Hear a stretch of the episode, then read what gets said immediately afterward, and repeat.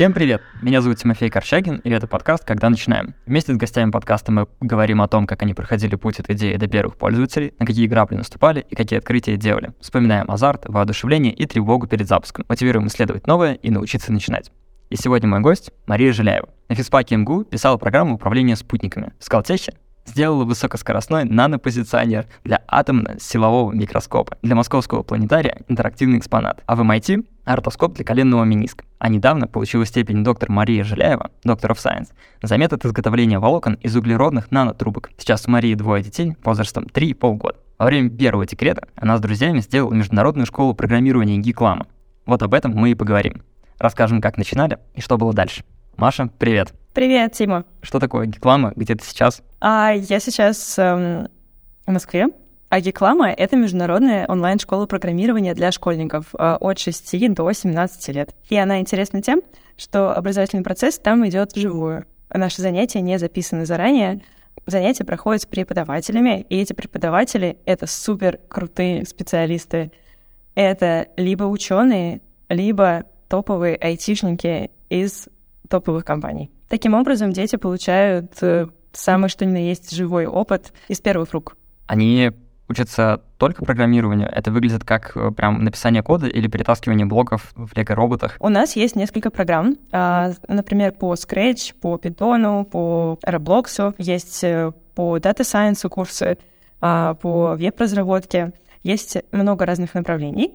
И у нас э, проектная деятельность. Дети делают проекты, и в конце курсов у них получается уже готовое портфолио. Если они пойдут куда-то на стажировку или уже на работу, они всегда могут показать свое портфолио, и оно очень достойное. Расскажи, сколько лет Гекламе, когда вы начали, и вообще откуда эта идея учить детей? Идея сама появилась в 2019 году.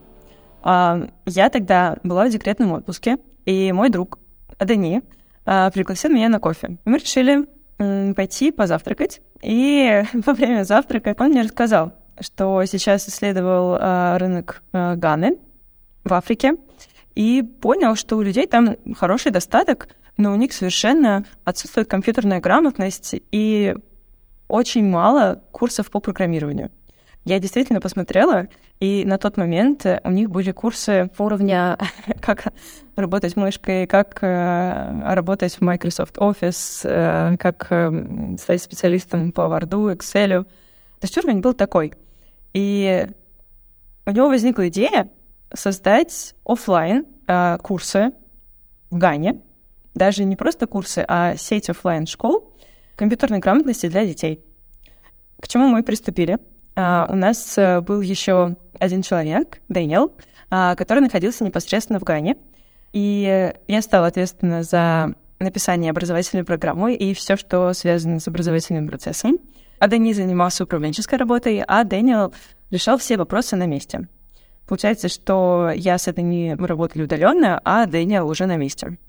И вначале все шло шикарно, потому что я написала отличную образовательную программу, у меня есть э, опыт программирования довольно хороший, а, и я посмотрела самые лучшие практики в мире, как обучают детей программированию. Э, я выбрала для себя мне более понравившийся метод — это э, Гарвардская школа образования. Взяв за основу их методики, называется Creative Computing, написала образовательную программу, придумала задания интересные, нашли мы преподавателей, удаленно. Я их натренировала. Мы даже сделали тренировочные занятия э, с детишками. И все было готово, и у нас был наш самый первый урок, назначенный на 7 марта. Я помню это как сейчас. И прелесть этой идеи была в том, что она не требовала начальных вложений. Получается, я написала сама образовательную программу. Вместе с ребятами мы подготовили преподавателей. Получается, мы не платили им заранее, мы договорились на почасовую оплату. И по месту занятий мы тоже договорились на почасовую оплату. То есть занятие происходит, и мы за него платим, за аренду помещения. Если занятие не происходит, мы ничего не платим. План был идеальный, но отгадай, что произошло. Ковид? Да, пришел ковид. ну, точнее, он пришел еще в 2019 году, а, получается, первое занятие мы запланировали на 7 марта 2020 года, но в начале марта все начало закрываться в Гане на карантин. И мы не провели этого первого занятия, хотя мы набрали группу, к сожалению. А, и мы решили все сделать онлайн. Что такое гарвардский метод преподавания? Это не то чтобы метод образования, это Harvard School of Education. Это не метод, это департамент образования, как факультет образования педагогического в Гарварде, который рядом с MIT. MIT сделал Scratch. А самые первые курсы мы начали со Scratch. И у них очень классные рекомендации по тому, как учить детей, даже самых малышей, эм, программированию.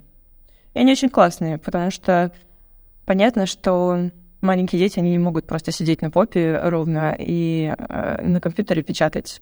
Им чисто физически, физиологически это сложно. Там замечательные рекомендации о том, как, разно... как разнообразить их активность, как разнообразить занятия. А Scratch — это что такое? А, Scratch — это язык программирования для детей.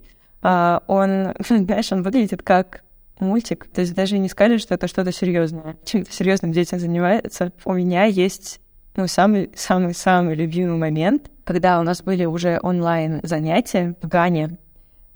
А, маленькая девочка у нас занималась. А я слежу за всеми занятиями. В самом начале я смотрела абсолютно все занятия, я их отслеживала, я носила какие-то корректировки, изменения, проговорила с преподавателями, какие нюансы нужно проработать к следующему разу.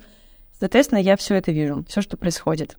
И, значит, маленькая девочка у нас на занятии занимается в скретче. Это все такое яркое, красивое, выглядит как мультик.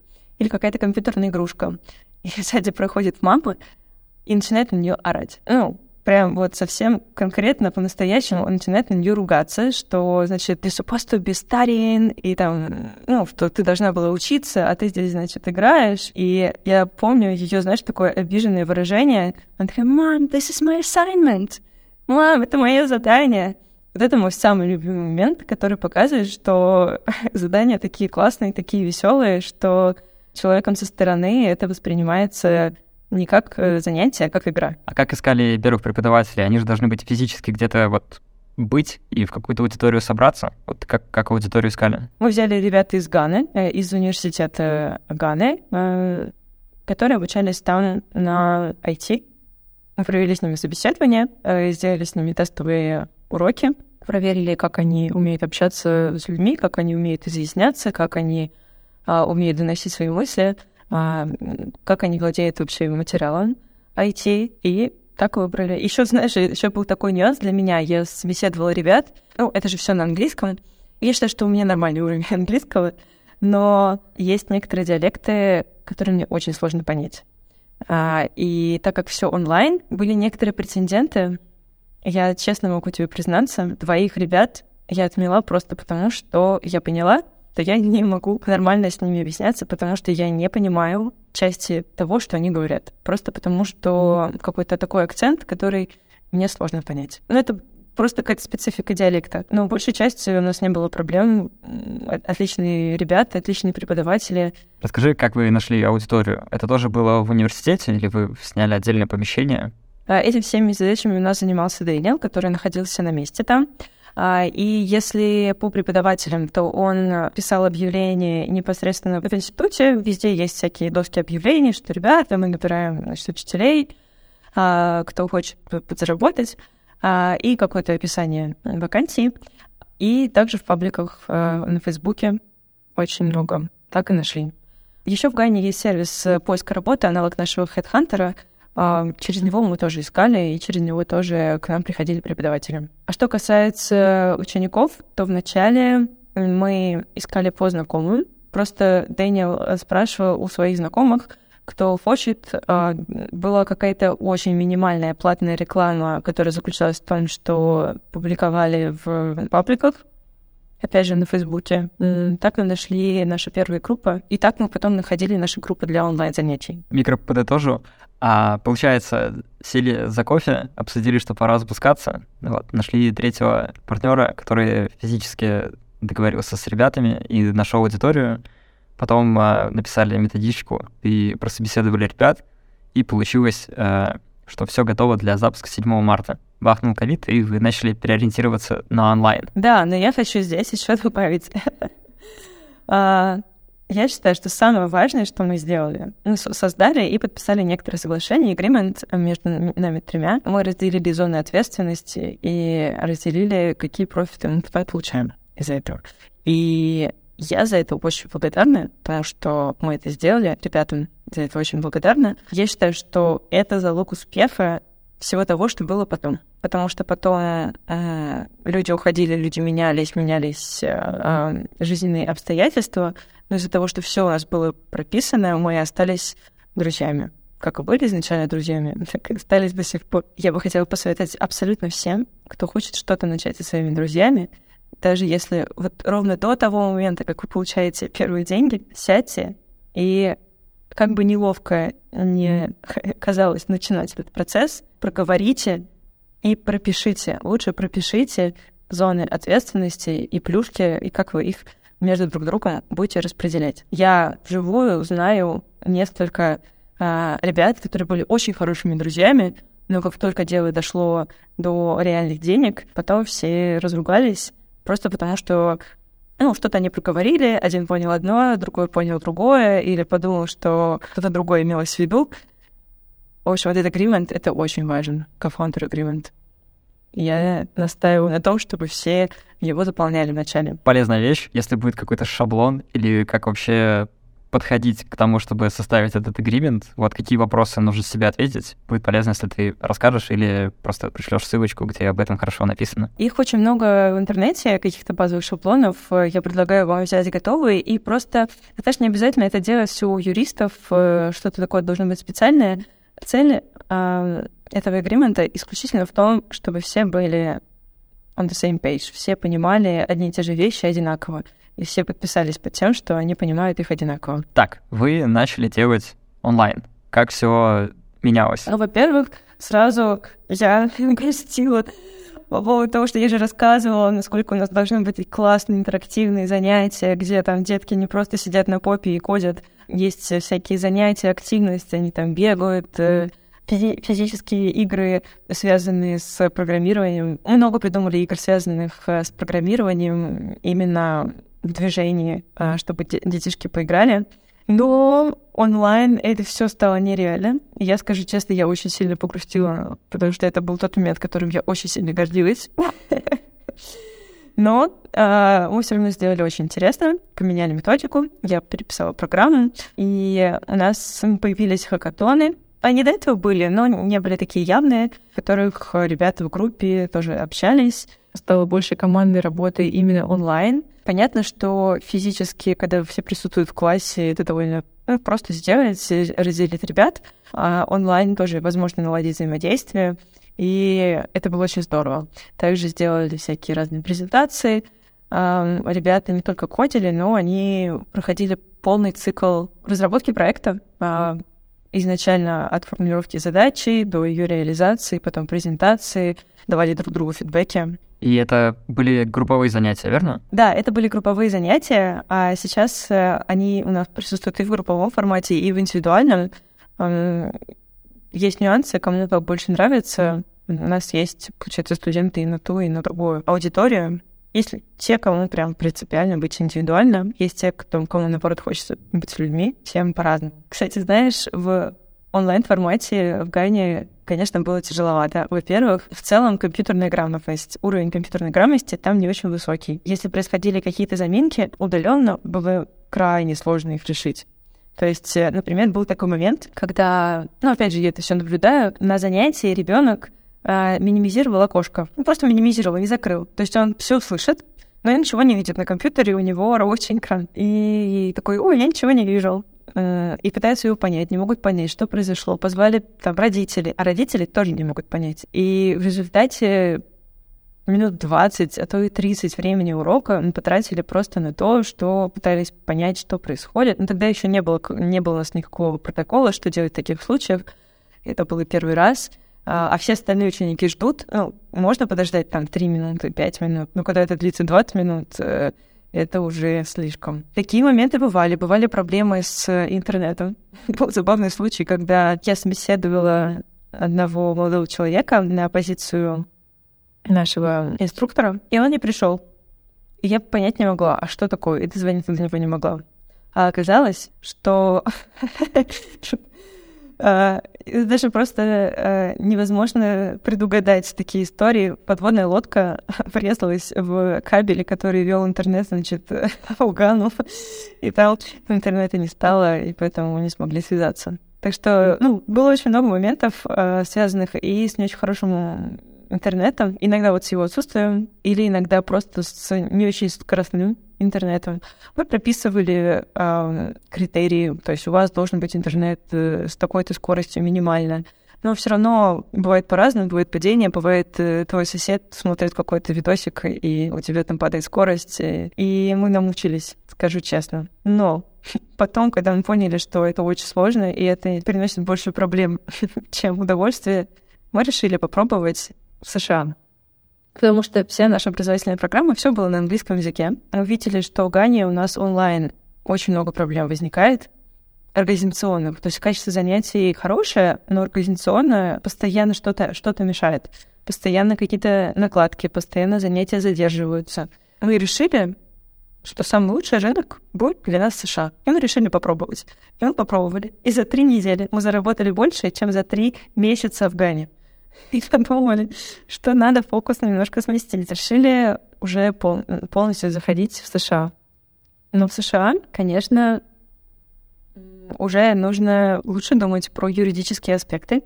Если в Гане а, наши первые клиенты это были какие-то знакомые, знакомые знакомых, и маленький процент э, с какой-то рекламы в пабликах, то и деньги они перекидывали, знаешь, как Сбербанк онлайн. Ну, какая-то аналогичная у них схема, то в Америке так нельзя. И надо все легализовать. И если до этого мы радовались, что у нас э, были минимальные начальные вложения, можно сказать, нулевые, то в Америке ситуация поменялась, потому что нужно было закрывать все юридические моменты и все легализовывать абсолютно. Мы зарегистрировали компанию, у нас Geeklama In, а, мы с помощью ю- юристов мы закрыли все вопросы, ну, абсолютно все terms conditions, все разрешения, а, которые дают родители а, с несовершеннолетними людьми. Мы работаем с детьми, которые являются несовершеннолетними людьми. Разрешение на то, что мы можем использовать запись для обучения, например, даже преподавателей, то, как мы оплачиваем преподавателям,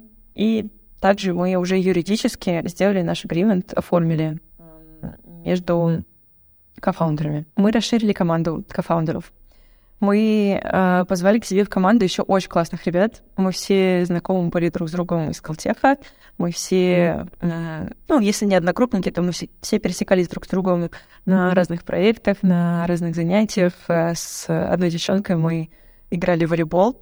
Могу сказать, что э, ее зовут Айжан. А, и когда мы обсуждали с Адани, кого мы возьмем, кто нам нужен еще, я как раз знала, что Айжан, она очень классно трогает, очень хороший специалист, а еще она шикарно работает в команде, и она просто великолепный лидер, потому что я играла с ней в волейбол и восхищалась э, тем, как она ведет свою команду. Так что это тоже важно. Вообще могу сказать, что нетворкинг — это вещь, потому что все, что не делается, а все делается с людьми для людей. Я считаю, что один в поле не воин. И хорошая команда — это залог успеха.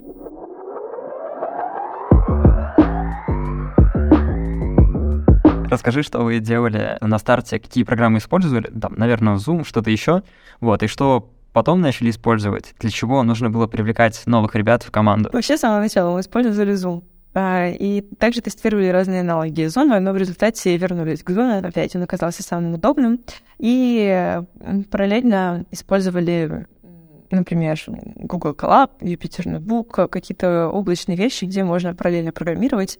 Но для Scratch там есть свой сайт, где ты делаешь это все в интернете, и можно поделиться своим результатом и, и завести целый личный кабинет, например, на целый класс, на целую группу, где можно шерить свои проекты, а, их обсуждать, менять и общаться друг с другом можно сказать, как социальная сеть. Зачем нам нужны были еще люди? Потому что когда мы пошли в США, у нас резко увеличилось количество задач. Во-первых, очень резко возросла какая-то операционная деятельность. Мы взяли операционного директора Максима Глаголева.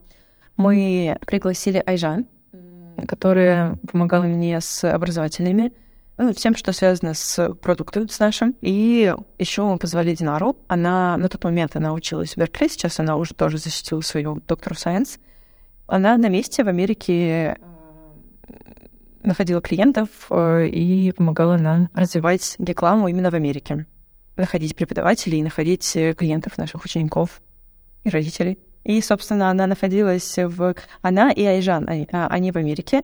И тогда находились в том на часовом поясе, поэтому было намного удобнее работать и со всеми общаться. Какие задачи стояли перед вами, там, когда вы запускали Америку? Там добавить новые языки, добавить новые форматы рекламы, чтобы находить детей, больше собеседовать э, с преподавателей. Что было узким горлышком? Здесь а, уже мы прямо, можно сказать, бомбанули, потому что мы набрали очень крутых крипов. Динара заходила там в Беркли, например, в Стэнфорд, и везде вывешивала объявления в разных пабликах, что, ребята, э, вот такая онлайн-школа, мы ищем хороших, классных преподавателей. И мы нашли просто шикарных, шикарнейших просто преподавателей, которые студенты, сотрудники, э, топовых универов. А также пришли ребята к нам из ЦИСКа, которые Сан-Франциско, ну, из русского тоже. Яндекса. Набрали очень классных преподавателей, которые действительно не горели глаза а, этим заниматься, хотя оплата в самом начале была не очень большая. Как-то мы смогли, у нас получилось их замотивировать, и это у них был такой пэт-проект преподавать в рекламе. А сейчас э, тоже тренд сохраняется. У нас очень хорошие преподаватели, для которых а, преподавание у нас — это удовольствие. Поэтому качество таких занятий, оно очень высокое. Еще задачи какие? Самый большой пласт задач в самом начале — это все легализовать. А, то есть нужно было а, оформить компанию, нужно было решить все юридические вопросы, связанные со всем взаимодействием с учениками, с учителями, как им платить. Мы также решили все юридические вопросы между нами, между кофаундерами. Одна из самых сложных задач была набрать учеников. Сначала было не очень понятно, где их набирать. Мы потратили довольно много денег на рекламу в Фейсбуке, в Инстаграме, а, в пабликах разных. А, но самый, знаешь, самый-самый эффективный способ оказался попасть в Perks and Benefits в разных компаниях. В больших компаниях есть такие списки Perks and Benefits. Это значит, что есть какой-то список плюшек, каких-то скидок друзей компании, которые предоставляют э, скидки, бонусы для работников и семей работников этой компании. И мы попали в такие списки, и это было самое-самое классное. Мы попали в такой список э, на Фейсбуке. А, то есть дети сотрудников Фейсбука у нас занимались и в разных других э, тоже больших а, компаниях когда заходили в Россию, мы тоже использовали этот канал, но он уже почему-то был не так эффективен. Но в Америке это был один из самых эффективных каналов попасть в этот список Perks and Benefits.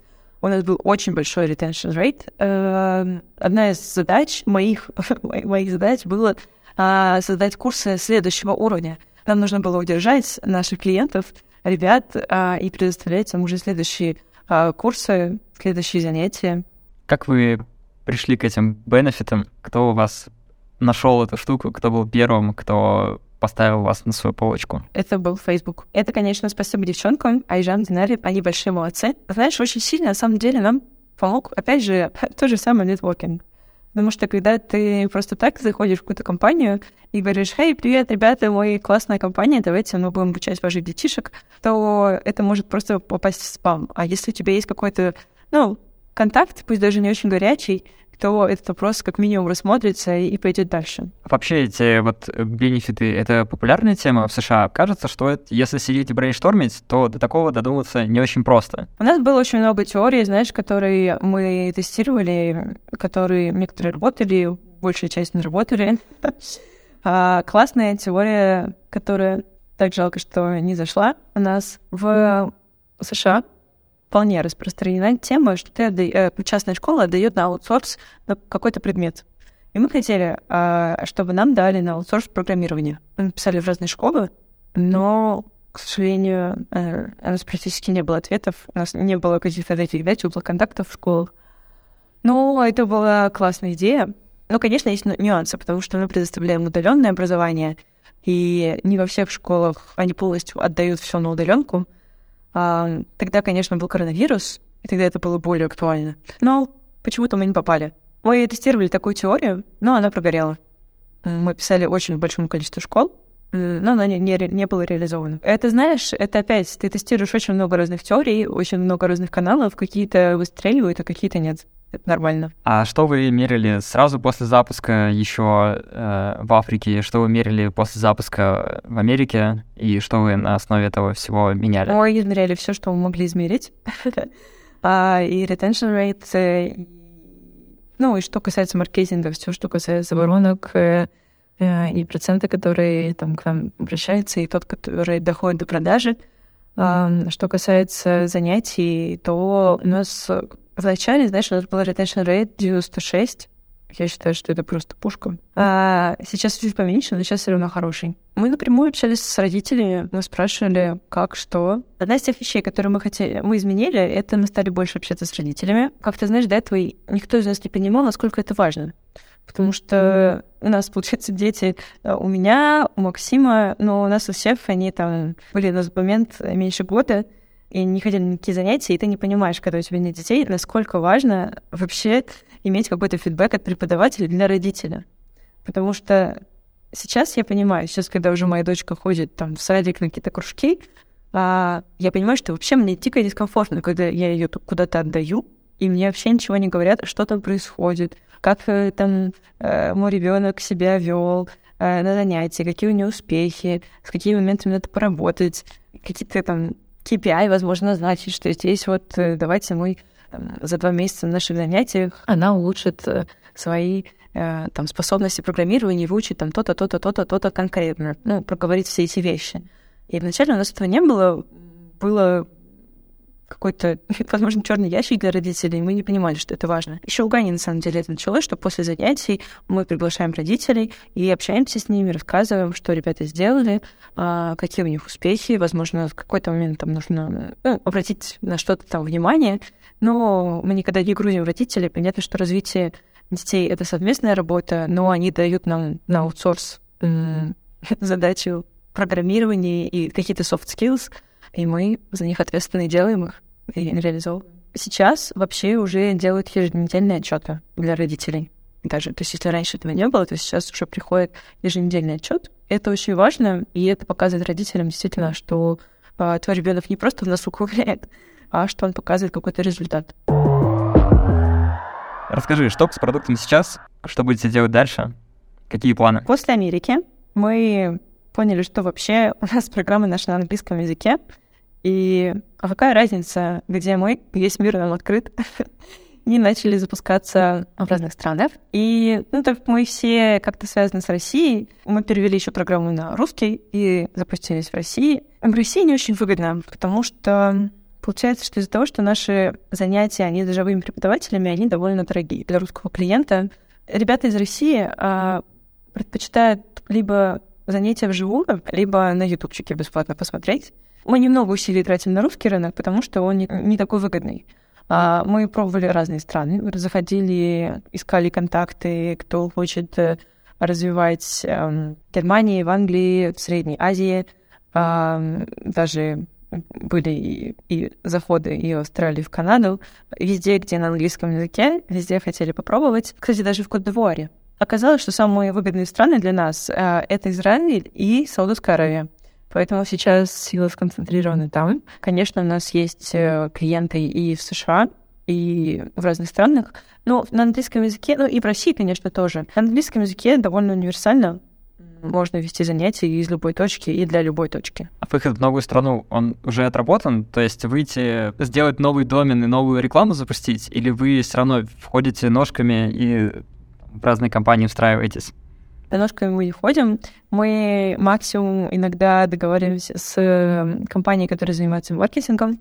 То есть, э, например, в Саудовской Аравии, когда мы сходили в Саудовскую Аравию, мы договаривались с компанией, которая занималась маркетингом для нас, и они забирали 10% выручки себе, но зато они понимали этот рынок, они понимали, как лучше преподнести наши курсы, потому что у каждой страны, у каждой нации, и особенно у Востока, есть какие-то нюансы, которые лучше работают. Э, мы, как не резиденты тех стран, э, не так хорошо это знали. Вы сейчас в основном B2C или B2B продажи, то, что встроится в компанию, они все еще есть а в других странах, кроме США? А, конечно, Person Benefits у нас есть, но в основном у нас B2C, у нас идет реклама, и ну, люди самостоятельно к нам приходят, родители, да, с своими детьми. Так как мы решили захватывать весь мир, мы решили, почему бы нам не зайти в Россию, когда у нас большая часть все таки русскоговорящие команды. Мы, на, мы перевели наши курсы э, в Россию, мы наняли маркетолога, и зашли сюда, но оказалось, что это не очень выгодно, потому что люди не готовы платить, оказалось, что наши курсы дороговаты. Но не оказалось, это было довольно предсказуемо. Также мы надеялись, что у нас будет классный продукт, довольно уникальный, если мы будем предлагать курсы программирования для школьников на английском с носителями. А, изучить вообще, я считаю, как очень крутая идея, но количество детей, mm. которые настолько свободно разговаривают на английском языке, чтобы учиться программированию на английском, оказалось тоже крайне мало э, в России. И это превращалось в урок английского языка, а в урок программирования, потому что ребята не понимали терминов. Сейчас получается, что мы пробовали разные страны. Я даже могу сказать, что в какой-то момент у нас было в KPI зайти в новую страну за три недели. Я помню, это было написано в KPI, но и на самом деле оно практически э, было, было реализовано. Мы пробовали разные страны. Удобно, что мы онлайн, что нам не нужно ездить в эту страну. Можно удаленно договариваться с э, сотрудниками там, а удаленно договариваться с маркетингом, настраивать маркетинг. Например, в Саудовской Аравии мы договаривались с маркетинговым агентством, который просто брал 10% комиссии от выручки и набирала нам детей, учеников нашей школы в Средней Азии. Есть какие-то нюансы, которые не резиденту этих стран не понять. Мы просто этого не чувствуем, мы не, не понимаем на сто процентов, что имеет значение, а что нет. Ну, и есть, конечно, много нюансов, что мы уважаем другие культуры. И, ну, в той же Саудовской Аравии понятно, что не будет э, э, девчонка с голыми плечами в майке вести э, с распущенными волосами эти занятия.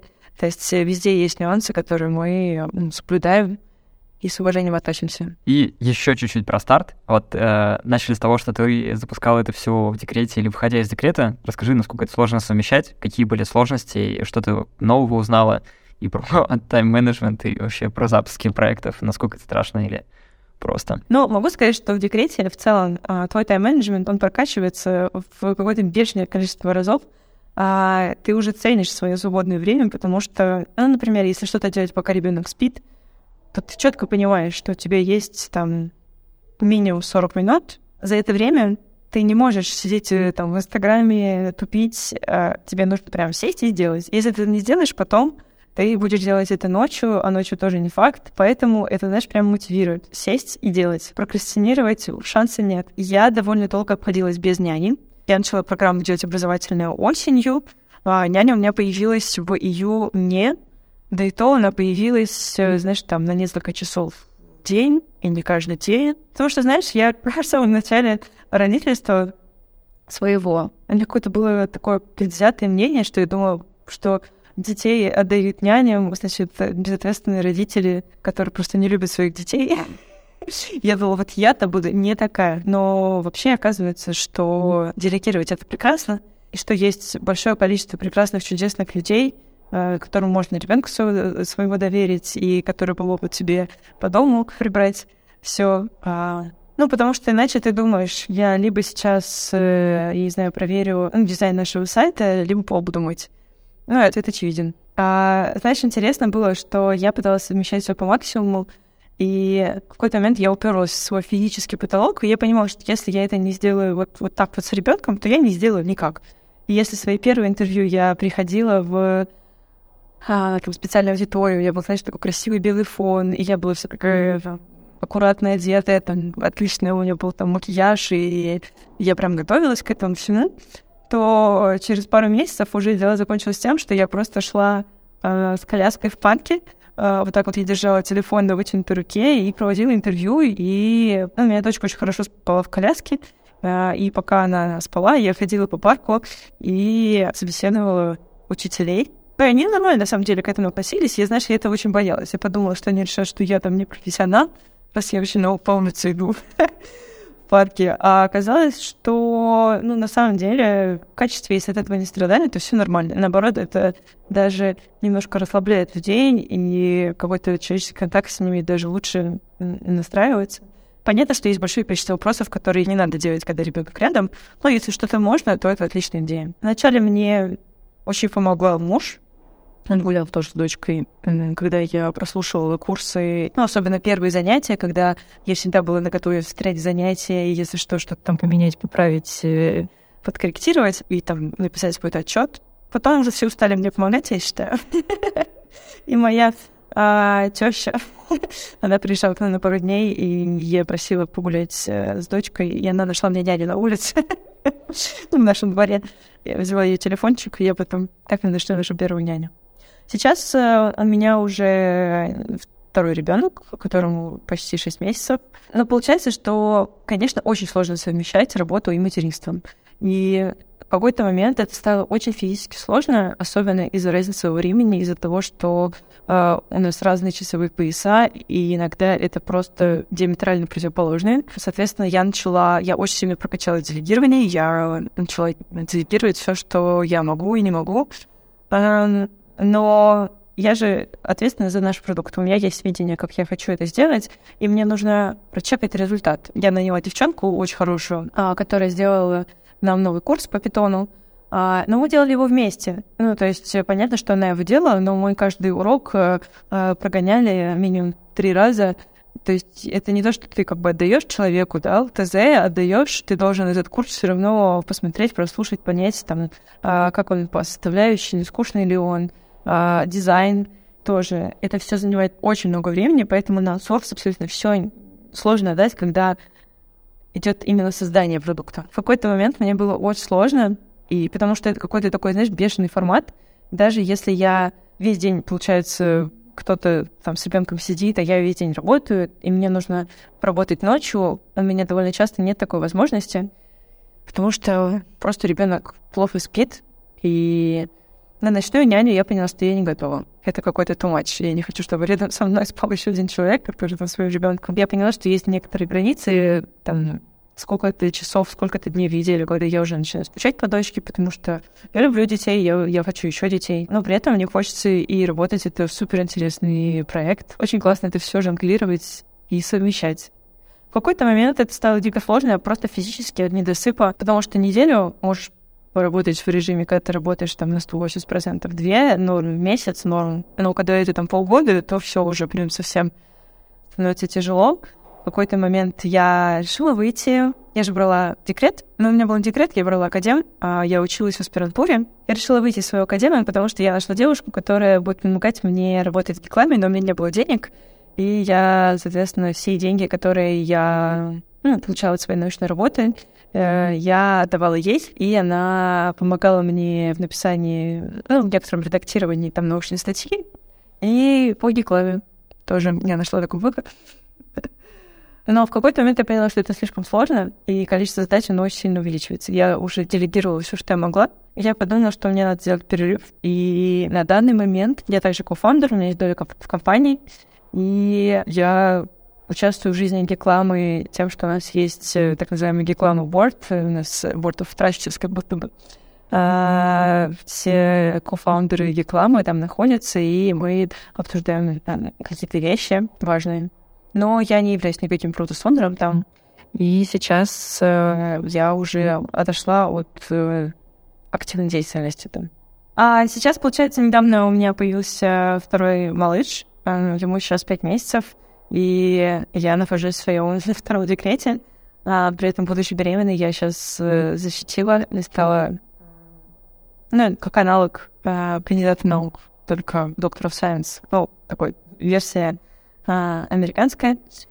И сейчас я периодически преподаю и нахожусь э, в своем материнстве. Сейчас у меня нету, знаешь, таких долгоиграющих проектов. Я поняла, что мне самое сложное совмещать с материнством — это долгоиграющие проекты с э, большой ответственностью, которая не может меня отпустить. А я не могу от этого передохнуть э, там, через неделю, месяц. То есть сейчас мне очень нравится преподавать, мне очень нравится все, что связано с педагогической активностью. Этой осенью я преподавала в Скалтехе, и сейчас весной тоже у меня будет курс, который я буду вести. И я нахожусь сейчас в декрете со своим вторым ребенком. И есть еще, знаешь, очень много вопросов по жизни, которые решаю в данной ситуации. Что бы ты посоветовала тем, кто начинает из э, декрета или тем, кто начинает делать свою онлайн или офлайн школу? Не бояться делать и не стесняться. А, мне кажется, что никогда не будет идеального момента, идеальной обстановки, когда вы сядете и что-то сделаете. А если у вас есть какие-то идеи, просто берите и делайте. И да, с ребенком сложно, но это не такая помеха. Довольно часто люди отлично относятся к тому, что рядом с вами находится ребенок. Да, бывают ситуации, когда это совершенно неуместно, но есть также большое количество ситуаций, когда вы можете что-то решать, будучи с ребенком, провести тот же самый рул с какими-то там коллегами или что-то еще. Не бояться, не стесняться. Не стесняться своего ребенка, не стесняться своего материнства. Я считаю, что все молодые мамы просто сверхчеловеки и богини. Потому что столько дел одновременно делать, столько забот одновременно крутить у себя в голове, и при этом оставаться человеком, это очень сильно прокачивает. Я иногда смотрю на бездетных детей, людей и думаю, боже, у тебя столько времени, у тебя столько времени. Потому что сейчас ты уже, ну, чуть лучше, возможно, понимаешь цену времени. Ну, то есть, например, сейчас, да, я когда ухожу одна, то есть я понимаю, там, мой час как минимум стоит, я столько доплачу няне. И у меня это в голове играет, если там что-то происходит, что-то затягивается. Когда я думаю про себя, я думаю, что я собой очень горжусь. Я, знаешь, у меня был какой-то момент, когда после декрета маленький ребенок, кажется, что у тебя только там подгузники в голове и какашки.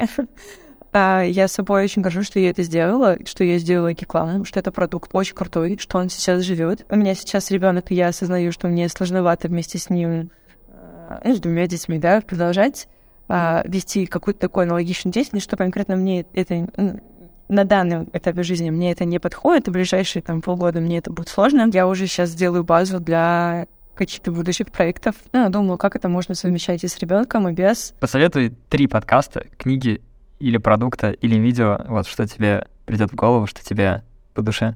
Знаешь, с самого начала хочется...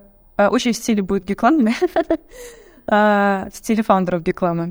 А Дани мне посоветовал как-то раз книжку прочитать Стива Джобса, Уолтера Айзексона, биография. Очень классно. Вообще, биографии людей, которые что-то интересное сделали, очень интересно читать, потому что довольно часто это разбивает какие-то стереотипы, и ты думаешь, что там люди, которые ну, чего-то там сделали, чего-то добились, какое-то идет навязывание их э, качеств. Э, интересно понимать, что у всех были факапы, что все люди, что не все идеальные, что э, богатый человек не обязательно, ну, например, да, какой-то стереотип, типа, что он там злой, эгоистичный. Второе, для меня стало открытием недавно, э, что книжки, которые про детей, на самом деле, они про взрослых. Об этом как-то не задумываешься. Знаешь, раньше я читала Петрановскую, которая про, ну, безусловное принятие и такое понятие, как классная забота, с чем я согласна. Но если идти чуть-чуть э, в стороны, есть такая книжка, я недавно ее прочитала, «Самостоятельные дети» Уильяма Стиксфорда и Нета Джонсона. И, знаешь, там написано на э, обложке книжки «Как ослабить контроль и научить ребенка управлять собственной жизнью». Ты читаешь эту книжку и понимаешь, что это не про детей, это в целом про людей, это про себя.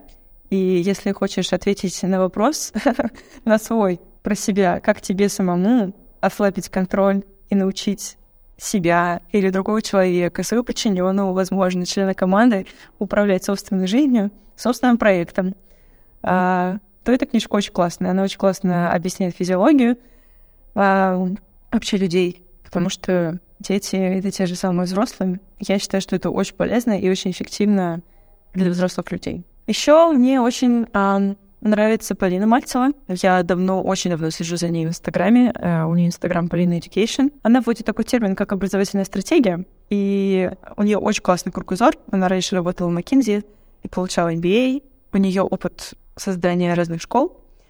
И мне нравится, что она берет лучшие практики из мира, а систематизирует эти знания, фильтрует их, а, и потом в удобоваримом варианте адаптированном преподносит своей аудитории. И мне очень нравится такой подход, потому что Я тоже за то, что не надо мелочиться. Если ты хочешь что-то сделать, надо посмотреть, как это сделали лучшие люди, и после этого адаптировать это под себя. У нее есть очень много бесплатной информации о об образовательной стратегии. Опять же, это классно не только для детей, но и для взрослых. Она расписывает, какие ну, вообще области развития э, есть у людей, и как они лучше всего развиваются. Ну, она про то, что развитие, на самом деле, оно не то, что ну, не останавливается. Если ты там 18 лет э, не научился э, какой-то там грамотности э, или soft skills, это не значит, что там тебе есть крест. А, ты это можешь во взрослом осознанном возрасте все это дело развивать. Очень классно посмотреть на этот систематизированный подход и, возможно, прокачать самому себе, я сейчас не про детей, свои собственные навыки для того, чтобы ну, гордиться собой. а достигать тех целей, которые тебе хочется. Бонус для слушателей за самый лучший вопрос. Что-то нематериальное от тебя, там, подаришь книгу, посоветуешь, созвонитесь на бизнес-ланч. Все, что удобно, все, что ложится в твой график и будет для слушателей важнее, чем деньги. Что это будет? Во-первых, а, у меня припасен а, промокод для твоих слушателей. Промокод абсолютно для всех, даже для тех, кто не задает вопрос. А он дает 25% скидки, это четверть. Очень много. Называется промокод «Когда?» Когда начинаем, когда.